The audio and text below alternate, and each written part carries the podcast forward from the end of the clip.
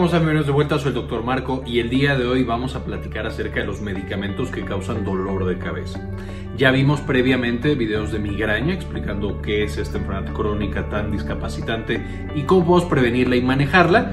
Y hoy vamos a hablar de este otro tipo de dolor de cabeza crónico que es el, el causado por medicamentos. Y el día de hoy estoy muy contento de eh, comentarles que este video es patrocinado por nosotros mismos porque acabamos de terminar ya un libro de infografías acerca de manejo del dolor, la farmacología de todos estos grupos terapéuticos que hemos revisado, que se llama Farmagrafía del Dolor. Y ahorita les enseño un poquito más imágenes. Vamos a revisar entonces qué medicamentos causan dolor de cabeza. Y específicamente el dolor de cabeza es causado cuando los nervios que justamente inervan la parte sensitiva del cráneo y del cuello son activados. Y básicamente son el nervio trigeminal, el nervio trigémino vascular, el glosofaringeo o los nervios espinales cervicales. Cuando cualquiera de estos se activa y se irrita, esencialmente generan esa sensación de cefalea. Y esto es lo mismo tanto para cefalea tensional o dolor de cabeza tensional como para dolor de cabeza tipo migraña e incluso otros tipos de dolores de cabeza como el dolor de cabeza en racimo.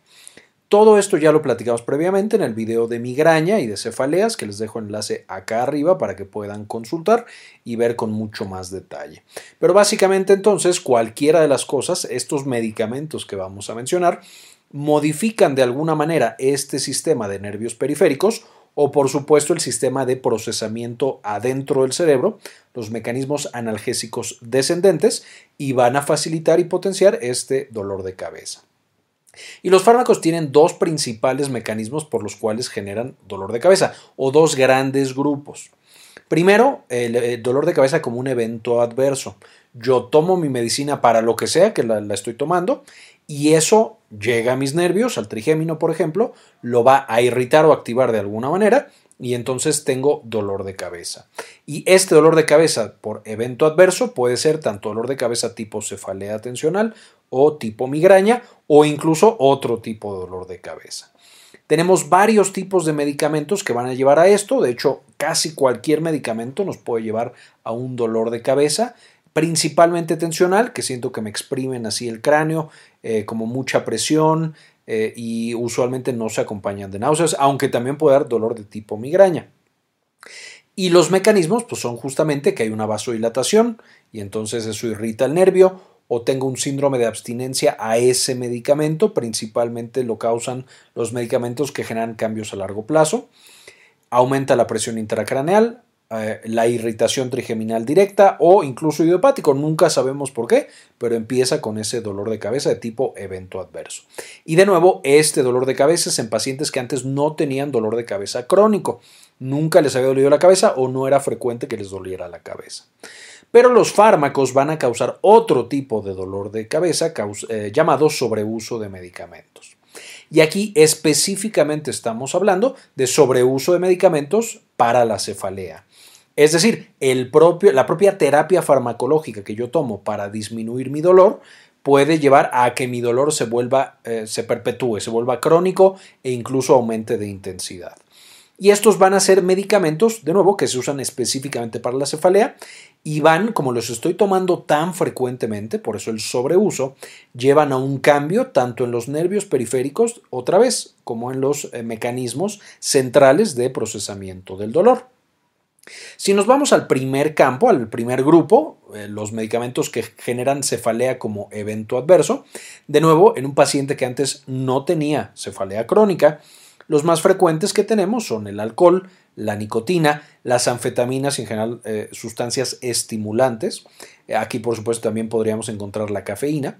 Los cannabinoides, antihipertensivos, prácticamente todos, los antibióticos, también un gran, gran grupo, desde amoxicilina hasta cefalosporinas, eh, fluoroquinolonas, muchísimos antibióticos pueden causar dolor de cabeza. Anticonceptivos, los corticosteroides y el resto de las hormonas estrogénicas, eh, bueno, eh, de esteroideas como estrógenos, andrógenos y de nuevo anticonceptivos e inhibidores de la fosfodiesterasa. También súper común que los inhibidores de la fosfodiesterasa causen como evento adverso la cefalea, muchas veces por la vasodilatación que van a inducir. Ahora, específicamente en el sobreuso de medicamentos, ¿cuál es el mecanismo de acción? Esencialmente, ya lo hemos visto en muchas clases previamente, especialmente en eh, dolor inflamatorio y dolor neuropático, que les dejo en la parte de arriba de esos videos para que los puedan consultar. Nosotros tenemos el nervio que lleva la información dolorosa hacia el cerebro. En este caso, por ejemplo, sería el trigémino. El trigémino va a llevar a través del glutamato la información de, hey, me está doliendo, algo nos está pasando. Y eso va a llevar a que se activen todos los mecanismos endógenos de control del dolor, diferentes núcleos que van a producir diferentes neurotransmisores como dopamina, noradrenalina, serotonina y opioides endógenos, también conocidos como endorfinas. Y entonces el balance entre el glutamato que activa el dolor y todos los demás que disminuye el dolor va a generar el dolor que percibimos. En el caso de la cefalea, por ejemplo, tal vez empiezo con un dolor intenso, prendo estos mecanismos de analgesia endógena o descendente y entonces baja la cantidad de dolor que percibo, o sea, me quedo ahí con mi dolor de 4, de 5, un rato y después se apaga el nervio periférico que estaba mandando la información dolorosa, siguen prendidos los mecanismos de analgesia central o descendente y entonces se me quita el dolor de cabeza después de un rato. Cuando yo tengo un dolor de cabeza, pero ahora tomo todos los días aspirina, paracetamol, aspirina, cualquier, incluso por supuesto ergotamínicos o también eh, algún otro medicamento para la migraña, voy a generar que estos, estos mismos centros ya no trabajen de manera adecuada y empiezo a tener que el glutamato se incrementa, a diferencia de lo que yo quisiera que pasara, y el resto de los eh, eh, neurotransmisores van a disminuir. Entonces no solamente estoy potenciando el estímulo doloroso, sino que le estoy quitando la posibilidad al eh, estímulo analgésico de funcionar adecuadamente. Esta es la manera en la que funciona esta potenciación por los fármacos que yo estaba tomando para controlar el dolor de cabeza. Mientras yo tome más medicamentos para controlar el dolor de cabeza, más frecuentemente o a mayor dosis, más es este efecto que yo voy a tener y entonces se vuelve más frecuente el dolor de cabeza y más intensa esa misma cefalea, en un efecto por supuesto paradójico. ¿Y cuáles son los medicamentos que me van a llevar a tener esta cefalea por sobreuso de medicamentos? De nuevo, esto va a suceder en un paciente que tenía cefalea crónica y se estaba tratando con medicamentos abortivos, que así los llamamos, como vieron en el video de migraña, que, que, les dejé ahí el enlace. Entonces, si yo me estoy tomando medicamentos abortivos, como los antiinflamatorios no esteroideos, los triptanos o los ergotamínicos, ya sea combinados con cafeína o sin cafeína, mientras más los tome, más me van a llevar a este tipo de cefalea crónica por sobreuso de medicamentos. Si yo me estoy tomando para el dolor de cabeza un abortivo tradicional, AINES, triptanos o ergotamínicos, más un opioide, se potencia más todavía. El opioide, por supuesto, no tiene ninguna utilidad para el manejo de la mayoría de las cefaleas y los dolores de cabeza, no quita ese tipo de dolor, pero sí puede llevar a que si yo lo estoy consumiendo frecuentemente, además de la dependencia clásica de los opioides, puede llevar a este tipo de cefalea intensa por sobreuso de medicamentos. Y entonces yo me estaba tratando para mi migraña o mi dolor por estrés y descubro que ahora es peor mi dolor de cabeza porque el medicamento que tomaba para el dolor de cabeza me está causando más dolor de cabeza. Por supuesto, una tragedia. Aquí el tema es, la única manera de revertir este proceso es dejando de tomar el medicamento. Y esto puede ser doloroso, especialmente los primeros días, porque por supuesto ahí todo ese potenciación que yo había generado para el dolor, cuando quito el medicamento, pues me duele más y es más frecuente. Después de un par de días a una semana, desaparece ese dolor.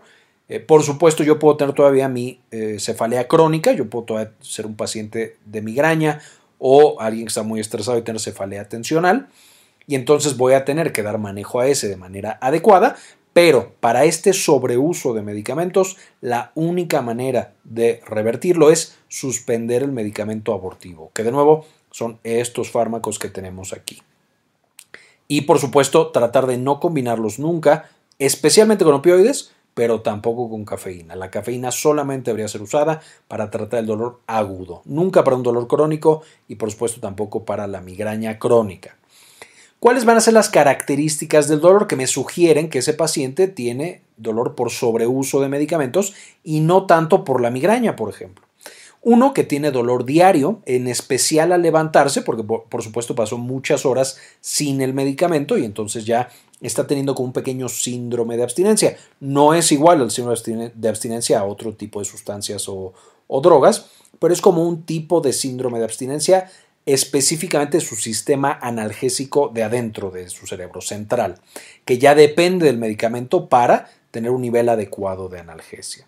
Dos, cuando me levanto con cefalea, muchas veces, incluso me puedo levantar temprano porque ya me está faltando ese medicamento por el dolor de cabeza. Cuando yo tomo mi medicamento, casi casi como si fuera una adicción, baja ese dolor de cabeza. Pero después de que yo lo tomé por mucho tiempo, es decir, vamos por que lo tomo a las 7 de la mañana, si mi medicamento, por ejemplo, naproxeno, me dura 10 horas, cuando hayan pasado 9, casi 10 horas, vuelve eh, el, dolor, la cefalea de la misma tipo que yo tenía.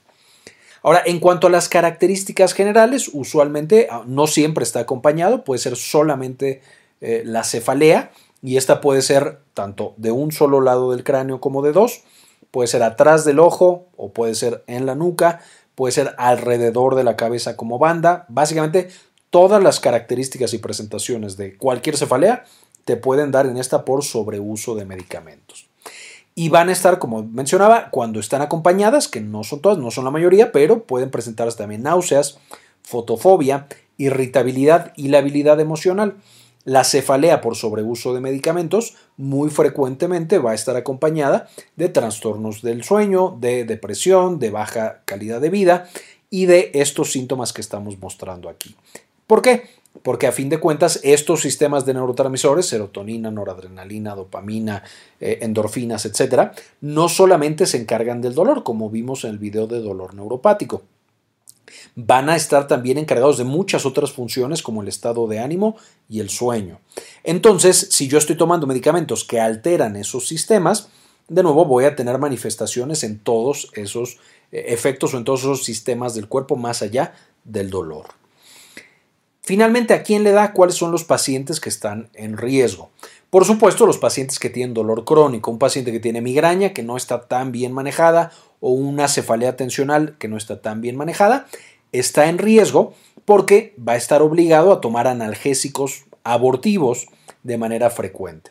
¿Qué, ¿Cuánto es frecuente? Más de 10 días al mes para los más fuertes como la ergotamina y los triptanos o más de 15 días al mes si son los antiinflamatorios no esteroideos. De nuevo, naproxeno, ibuprofeno, diclofenaco, aspirina en todas sus presentaciones, eh, paracetamol, etcétera, etcétera. Todos esos van a estar en esa categoría. No más, o sea, si lo tomo más de 15 días, estoy en riesgo alto de, de padecer cefalea por sobreuso de medicamentos. Y si yo tomo más de 10 días al mes, los abortivos más fuertes, como son los triptanos y la ergotamina, eh, también estoy en un riesgo alto. En segundo lugar, el uso de analgésicos con cafeína o especialmente con opioides, un riesgo muy muy alto. Y en tercer lugar, por supuesto, el no uso de medicamentos profilácticos. En los pacientes con cefaleas crónicas de cualquier tipo, tanto de, eh, por estrés a cefalea crónica por migraña, van a requerir el uso de medicamentos profilácticos, justamente para evitar que nosotros desarrollemos este tipo de patologías. Si un paciente con migraña no conoce estos medicamentos profilácticos y entonces anda cada vez que le duele la cabeza, justo empezando su dolor de cabeza, se toma ibuprofeno y ya toma ibuprofeno 20 días al mes, por supuesto que va a tener ya una cefalea todos los días.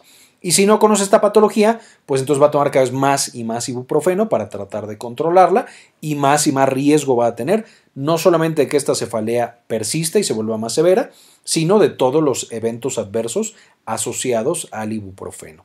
Entonces, por eso es tan importante que entendamos este eh, proceso específico y cómo se deben tomar los medicamentos para el control de la migraña y justo para evitar el mal uso de estos medicamentos analgésicos, específicamente para cualquier tipo de dolor, pero en este video hablando de la cefalea, escribimos este libro, este libro, eh, Farmagrafía del Dolor, básicamente va a ser una guía al tratamiento y al uso de diferentes grupos terapéuticos para el manejo del dolor. Entonces, por ejemplo, si vemos los antimigrañosos, específicamente vamos a tener esta farmagrafía. Y nos habla específicamente de cómo elegir un tratamiento, el mecanismo analgésico, diferencias entre eh, ergotamínicos y triptanos, eh, los eventos adversos y algunas perlas clínicas para el uso, así como los medicamentos eh, profilácticos, no solamente abortivos. Esto es una explicación general de cómo se utilizan y más adelante, por supuesto, tenemos una tabla con diferentes fármacos para el manejo de estas patologías y cómo es que se utilizan. El enlace para que puedan comprar este primer libro que escribimos de farmagrafía del dolor se los dejo en la descripción para que puedan ir a checarlo. Finalmente quiero agradecer muchísimo que hayan visto hasta este punto el video y quiero agradecer además a las personas que no solamente se suscribieron sino que nos dan una donación mensual de uno o de dos dólares para apoyar que generemos este tipo de estrategias. Y este video se lo dedico a María Eugenia, Silvina Espinosa, Matías Hernández, María Belaustegui, Fabián Forero, Nada de Nada, Milis, Maurín Solano, Hernán Gustavo, Luis Ernesto Peraza, Javier Mejía, eh, Yami Pascasio, Julio Martínez, Sandy Oliva y Diana Lisbeth Flores. Muchísimas gracias por todo el apoyo que nos dan. Finalmente les dejo la bibliografía de la cual saqué la mayor parte de la información para que puedan checar toda esta información y aprender a manejar este tipo de patologías. Y también, por supuesto, eh, farmagrafía del dolor.